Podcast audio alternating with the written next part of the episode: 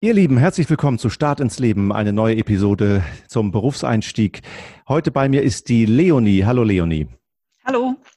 Heute haben wir ein Themenspecial und das Themenspecial heißt chronische Krankheiten im Arbeitsleben. Und Leonie, du bist dafür, das kann man glaube ich sagen, eine Expertin. ja, würde ich wollen, wir, wollen wir den Begriff chronische Krankheit vielleicht am Anfang einmal erklären? Was bedeutet chronische Krankheit? Krankheit kenne ich, ich hatte schon mal einen Schnupfen oder eine Grippe, aber was genau ist eine chronische Krankheit? Ärzte definieren, dass ähm, eine chronische Krankheit länger als sechs Monate andauert äh, oder halt auch dauerhaft besteht. Das heißt, die geht einfach nicht weg, die ist immer da und äh, ist nicht behandelbar. Man kann vielleicht die Symptome ein bisschen lindern, aber eigentlich ist man immer krank. In den meisten Fällen ja. Es gibt natürlich auch ähm, chronische Leiden, so wie zum Beispiel eine Rückenverletzung, die kann als chronisch eingestuft werden, weil es vielleicht auch mal ein Jahr dauert oder auch zwei und dann irgendwann wieder besser wird oder auch durch eine Operation wieder entfernbar ist. Aber auch das gilt als chronische Krankheit. Mhm. Aber die Zahl, die du genannt hast, sechs Monate, das können wir mal als Definition so heranziehen. Jetzt habe ich dich ja vorgestellt als Expertin, weil wir uns kennen. Was genau ist denn deine chronische Krankheit? Also ich habe ähm, mehrere, also einen kleinen bunten Blumenstrauß. ähm, ich glaube, das bekannteste ist wohl, dass ich Typ 1 Diabetes habe. Also ich glaube, die Krankheit ist einigermaßen bekannt. Ich habe außerdem noch ein Lipödem und noch drei kleinere weitere Leiden, die dann sozusagen das noch so komplettieren, das Bild. Kannst du vielleicht doch erklären, was äh, Diabetes Typ 1 ist? Äh, Wenn es Typ 1 ist, gibt es vielleicht auch Typ 2, Typ 3, Typ 4. Und was ist ein Lipödem? Wie macht sich das genau bemerkbar bei dir? Mhm. Ähm, typ 1 ist eine genetisch bedingte Autoimmunerkrankung. Das bedeutet, dass sozusagen mein Immunsystem meine Bauchspeicheldrüse angegriffen hat. Die hat das aus irgendeinem Grund, irgendeinem Defekt als, als äh, Feind gesehen und hat sie ähm, damit kaputt gemacht und somit kann ich kein eigenes Insulin mehr produzieren. Mhm. du ähm, kannst dann kein, kein Zucker abbauen, glaube ich, ne? Genau, exakt. Das heißt, ich muss mir das ähm, äußerlich injizieren. Und Typ 2 Diabetiker, das nennt man auch im Volksmund so den Alterszucker. Oder ähm, wenn man stark übergewichtig ist, dass man dann sozusagen ähnliche Symptomatik hat, aber andere Ursachen. Also jemand, der zu viel auch Schokolade isst, zu viel Süßigkeiten zu sich nimmt, der macht sich quasi die Diabetes irgendwann selbst. Das kann sein, ja. Es kann manchmal auch einfach nur durch das Alter hervorgerufen werden, dass die Bauchspeicheldrüse irgend oder auch die äh, Enzyme das nicht mehr so gut aufspalten können. Aber wie gesagt, da würde ich jetzt zu sehr ins Detail gehen. Wie beeinträchtigt dich das? Wie macht sich das jetzt genau bemerkbar? Nehmen wir mal alleine diese chronische Krankheit, diese Typ 1 Diabetes. Bei mir ist es halt so, dass ich immer so eine kleine Gratwanderung habe zwischen, ähm, ich habe zu viel Zucker in meinem Blut oder ich habe viel zu wenig Zucker in meinem Blut. Da ich das sozusagen mit meinem Kopf und meinen Händen selber regulieren muss und das der Körper nicht mehr automatisch macht, so wie bei gesunden Menschen, muss ich einfach ähm, sehr stark immer in mich reinhorchen, auf die Symptomatik horchen und äh, schauen, wie reguliere ich das dann. Das bedeutet zum Beispiel, wenn ich jetzt überzuckert bin, dann habe ich wahnsinnig viel Durst, muss häufiger und ähm, äh, werde schnell müde. Das sind so ein paar der, der Symptome, wenn man zu viel Zucker im Blut hat. Und das kann natürlich, wenn man das nicht behandelt, irgendwann dann auch gefährlich werden. Mhm. Genauso ähm, umgekehrt, wenn ich ähm, zu viel Insulin injiziert habe und dann einfach zu wenig äh, Zucker im Blut habe, dann bin ich irgendwann unterversorgt und mein Hirn damit auch. Dann werde ich so ein bisschen tatterig. Das kann man sich so vorstellen, wenn man super viel Hunger hat. Dann fühlt man sich manchmal auch unterzuckert. Es ist ähm, bei Diabetikern noch ein bisschen heftiger und da kann es auch gefährlich werden tatsächlich. Das heißt, man muss sich im Alltag immer sehr regulieren und sehr genau nachdenken, wie viel bewege ich mich, wie viel esse ich, kann ich jetzt das noch zu mir nehmen und so. Mhm. Das ist halt immer so eine Verhandlung. Hast du äh, die Möglichkeit, den zweiten, die zweite chronische Krankheit auch noch kurz zu erklären, Lipödem? Ja, das ist ähm, eine auch genetisch bedingte Krankheit, die hauptsächlich Frauen betrifft. Das heißt, dass sich da krankhaft veränderte Fettzellen an den Extremitäten, also Armen und Beinen ansammeln. Und das sind ähm, Fettzellen, die weder durch Diät noch durch Sport wegzubekommen sind. Das heißt also, man kann so viel hungern, wie man möchte, aber die Fettzellen an den Armen und Beinen äh, gehen nicht weg. Und das heißt also, wenn man mal irgendwann zunimmt, kann man immer nur draufpacken, aber nicht wieder wegnehmen. Und das drückt dann irgendwann auch auf die Venen und die Gefäße und beeinträchtigt die und verursacht Schmerzen. Jetzt stelle ich mir mal gerade so einen typischen Arbeitsalltag bei mir vor, der acht Stunden dauern kann, neun Stunden vielleicht mit einer kurzen Pause dazwischen. Ich bin sehr konzentriert, ich habe viele Telefonate, ich treffe mich mit Menschen, muss teilweise sehr konzentriert am Computer arbeiten. Du hast aber eben gerade beschrieben, jetzt allein in deinem Fall, und wahrscheinlich gibt's außer diesen beiden chronischen Krankheiten noch ganz viele andere, dass du wahrscheinlich nicht so leistungsfähig bist wie ich, weil du auf deine Gesundheit achten musst. Du hast teilweise diese Situation, die du beschrieben hast, dass du entweder unterzuckert oder überzuckert bist. Du musst aufs Klo, du musst viel trinken, du musst dich um deine Insulinversorgung kümmern. Wie siehst du das jetzt selbst in deinem Arbeitsalltag? Fühlst du dich eingeschränkt? Ich glaube, das kann man nicht ganz pauschal beantworten. Das kommt auch immer darauf an, wie man sich selbst therapiert oder wie gut man eingestellt ist in seiner chronischen Krankheit. Da gibt es natürlich mannigfaltige ähm, Ausprägungen. Äh, in meinem Fall ist es so, dass ich sehr gut eingestellt bin. Ich bin da, glaube ich, relativ diszipliniert, was das angeht. Natürlich ist ein Körper nie, der funktioniert nicht wie so eine Aufziehuhr. Insofern kann immer mal was schiefgehen.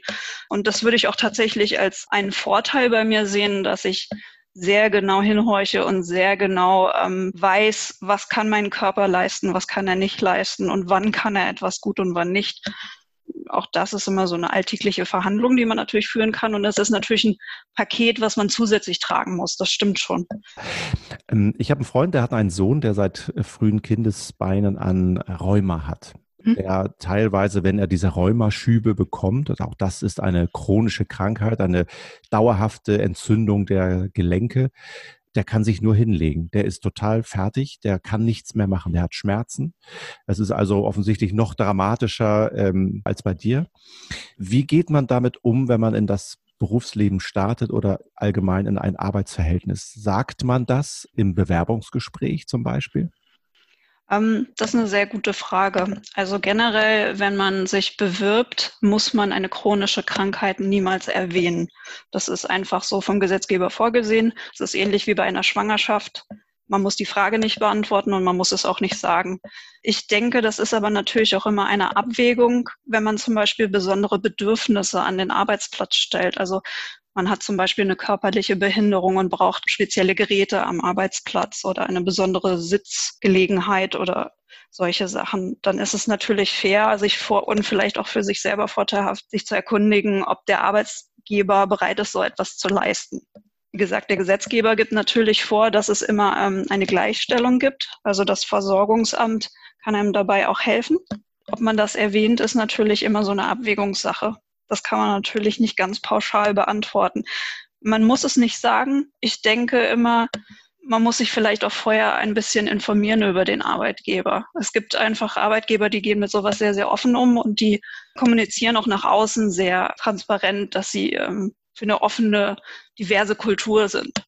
Und ich glaube, da kann man sich eher daran wagen, das auch zu erwähnen und damit offen umzugehen. Ich bin auch Ausbilderin und war in einigen Vorstellungsgesprächen ähm, dabei, wenn, wenn sich äh, Azubis bei uns beworben haben. Und tatsächlich ähm, gibt es einige, die erwähnen das nicht. Und da kommt es tatsächlich dann erst nach der Einstellung raus, was auch okay ist. Das ist ja meistens also kein Beinbruch.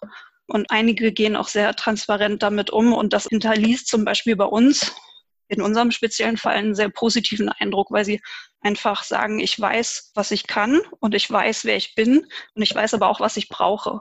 Dass Sie das offen gesagt haben, hatte bei uns einen positiven Eindruck hinterlassen. Mhm.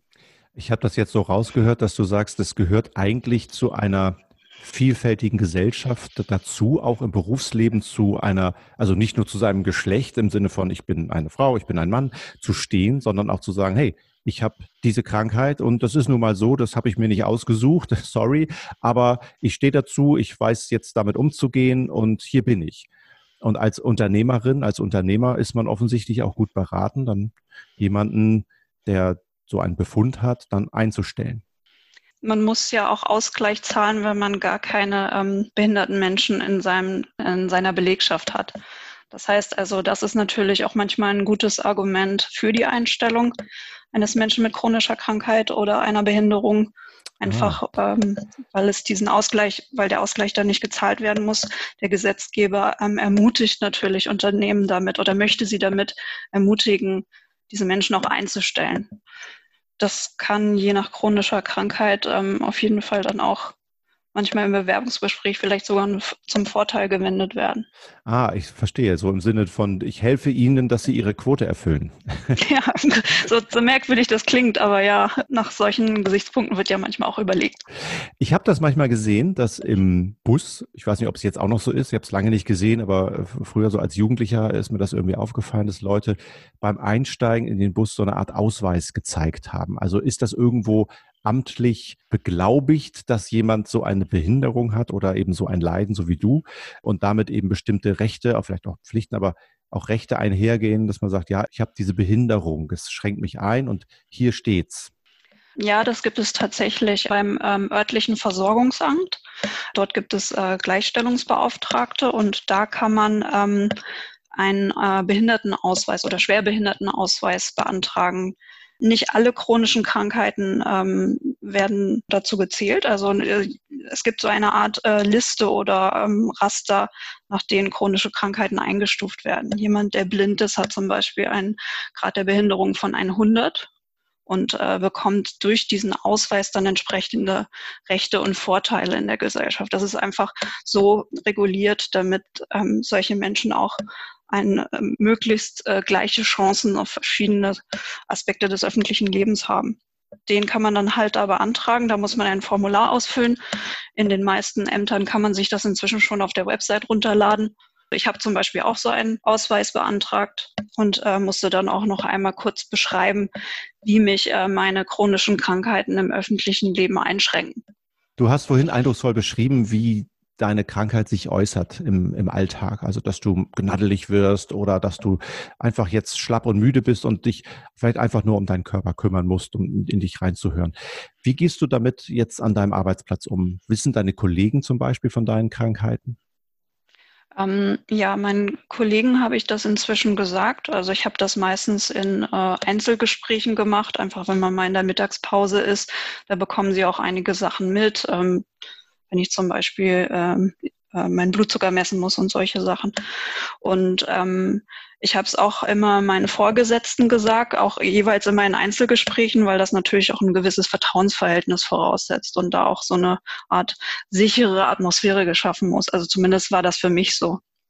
Wenn jetzt nun mal irgendein Symptom ist, dann habe ich in dem Moment natürlich nicht unbedingt diese Voraussicht genau zu beschreiben, so, es geht mir jetzt so und so und deswegen muss ich jetzt diese Maßnahmen ergreifen, sondern ich habe vorher mit meinen Kollegen besprochen, es kann sein, dass das und das passiert und wenn das ist und ihr seht, dass ich mir eine Capri-Sonne schnappe oder aus dem Meeting rausgehe, dann kann das sein, dass halt gerade irgendein Symptom äh, behandelt werden muss. Das hm. heißt, ich habe sie vorab informiert, was passieren kann, damit sie nicht überrascht werden. Mhm. Also du gehst da ganz transparent und, und offensiv mit um. Konntest du mhm. das immer schon von Anfang an, weil du vielleicht seit Kindesbeinen diese Krankheiten und Symptome hast? Oder musstest du das lernen, so offen damit umzugehen? Ich musste das definitiv lernen. Am Anfang habe ich das allen Kollegen verschwiegen und habe auch versucht, das sogar zu verstecken. Und ich glaube, das geht ganz, ganz vielen Menschen so. Sehr, sehr viele würden das einfach ähm, verschweigen. Ich kenne auch sehr viele chronisch kranke Menschen, die das ihren Kollegen überhaupt nicht gesagt haben.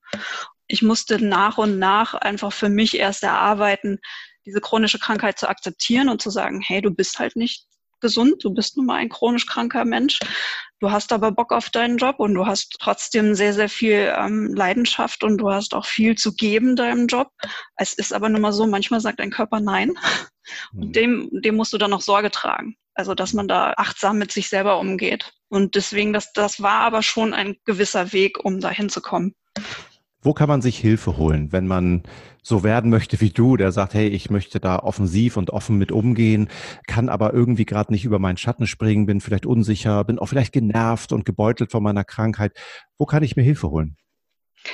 Also das was am allerbesten immer hilft, ist reden. Also wenn man jetzt zum Beispiel gute Freunde hat oder Familienmitglieder, denen man vertraut, dann ist es natürlich da schon etwas sehr, sehr Befreiendes, einfach darüber zu sprechen und darüber reflektieren zu können. Es gibt dann natürlich auch noch Möglichkeiten von Therapien oder Coaching, wenn man den Zugriff darauf hat. Ähm, ich zum Beispiel selber habe auch eine Therapie gemacht, ähm, einfach um meine diversen chronischen Krankheiten in meinen Arbeitsalltag zu integrieren. Und das hat sehr, sehr gut funktioniert. Und dann gibt es natürlich auch noch äh, je nach chronischer Krankheit auch verschiedene Selbsthilfegruppen. In fast jeder Stadt gibt es die und die können auch ähm, wahnsinnig helfen, weil einfach, man ist ja immer so ein bisschen Einzelkämpfer. Oft ist man ja der einzig chronisch kranke Mensch weit und breit in, in, an seinem Arbeitsplatz. Und da hat man immer das Gefühl, man ist sehr, sehr allein mit, mit dieser Krankheit und diesen extra Herausforderungen. Und wenn man da eine Gruppe findet, die denen ähnlich ist, widerfährt Tag für Tag, das kann wahnsinnig befreiend wirken und kann einem auch ein Stück Selbstbewusstsein wiedergeben. Du hast ja, glaube ich, selbst so eine Selbsthilfegruppe gegründet, wo du dich mit anderen chronisch Kranken austauscht. Ja, ja, das stimmt. Ähm, ich habe eine Gruppe gegründet, äh, chronisch Kranke im Arbeitsleben. Da geht es nicht konkret um eine Krankheit, sondern einfach nur, wie ich meine chronische Krankheit im Arbeitsleben integrieren kann, wie ich das bewältigen kann. Verschiedene Strategien, die wir uns da arbeiten. Das ist eine lokale Hamburger Gruppe. Mhm. Wir verlinken einfach mal diese Gruppe. Du äh, stellst mir ja den Link zur Verfügung hier in die Beschreibung des Podcasts. Leonie, ich danke dir ganz herzlich für diese Einblicke und für diese wirklich offene Art, wie du damit umgehst. Vielen Dank. Vielen Dank. Ihr Lieben, das war Start ins Leben, Podcast zum Berufseinstieg. Stay tuned, bleibt gesund, bis zum nächsten Mal.